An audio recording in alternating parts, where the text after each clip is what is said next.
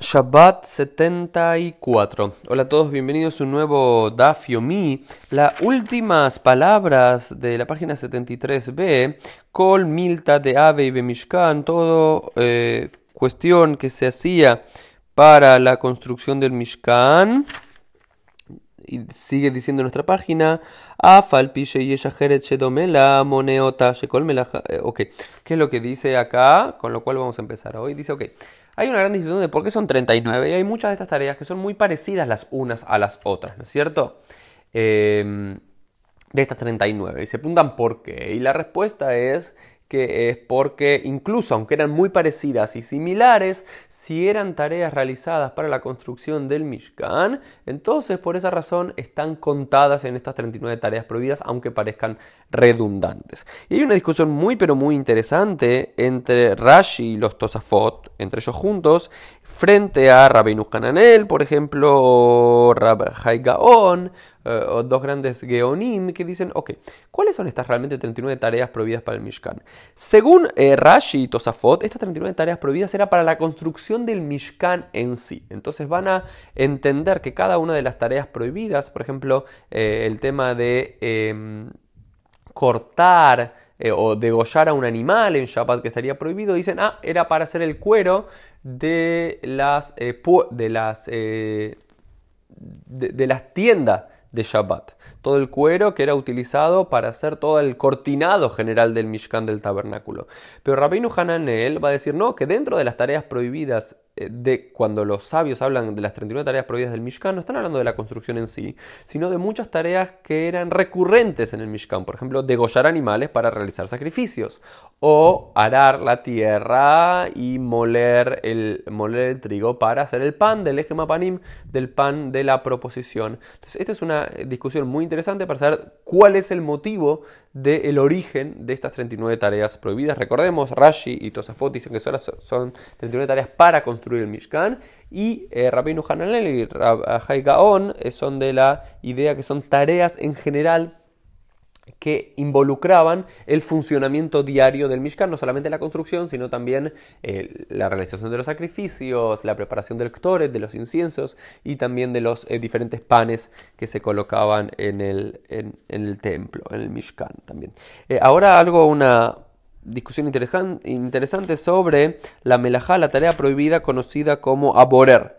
Borer, algunos lo entienden como que es limpiar un producto, una, comida del resto, o un trigo, o un cereal de las cosas que sobran. Es un entendimiento, pero borer lo entiende la, la Gemara y se entiende en la alajá como seleccionar. Es lo que es muy complicado en la alajá y que genera muchas rispideces eh, hasta el día de hoy, es el tema de Brirabe Shabbat, seleccionar comida en Shabbat. Técnicamente, si nosotros nos traen un plato de comida en Shabbat, que tiene diferentes cosas, técnicamente no podríamos seleccionar, hacer borer, sino que deberíamos comer todo junto, ¿no? Y algunos dicen que este es el origen del gefilte fish, para no separar una cosa eh, de la otra, pero hay una discusión muy interesante, la laja que dice, a borer ogel mitoch solet o borer ogel me ogel eh, Beklia Meyuhad le Dice, ¿quién eh, de la comida en Shabbat le saca el psolet, le saca aquello que no se come de la comida? Está prohibido hacerlo en Shabbat. Al parecer, esto habría que hacerlo antes de Shabbat. Si, no sé, por ejemplo, vamos a hacer un ejemplo. Si eh, comemos pollo en Shabbat y está la piel del pollo, la consideramos el psolet, esa piel del pollo, vamos a decir, eso que sobra que no se come, eh, a menos que lo comas. Si lo comes, está todo bien, pero si lo separás y no lo comes, estaría prohibido hacerlo en Shabbat. Hay quienes dicen que hay que hacerlo antes de que comience Shabbat. Y si, por ejemplo, está en la comida, ¿no es cierto? Eh, vamos a decir, en Shabbat eh, uno come castañas y las castañas tenés que sacarle la carcasa, el castaño, y lo separás en otro plato, estaría técnicamente prohibido eso, aunque yo he visto muchos judíos observantes, y me incluyo a mí, que no somos muy macpidim, que no somos muy eh, incisivos en este punto, dice si lo haces en otro plato no, pero si en el mismo plato podrías hacerlo. Em, y también dice, me barer bellado, que de lejol bellad mutar, pero si uno lo separa con la mano, para comer inmediatamente no estaría prohibido. Acá no estamos hablando, me parece que esta es la radicalización de la alhaja, no estamos hablando de realmente separar, digamos, de separar una pequeña cosa de que como que no me gusta con la propia mano, como puede ser la cáscara de una banana o la cáscara de, de alguna semilla y demás para comer en Shabbat, sino en producción masiva, que es lo que estaban hablando, ¿no es cierto? Esta es la lógica general, pero algo de eso ingresó también en la eh,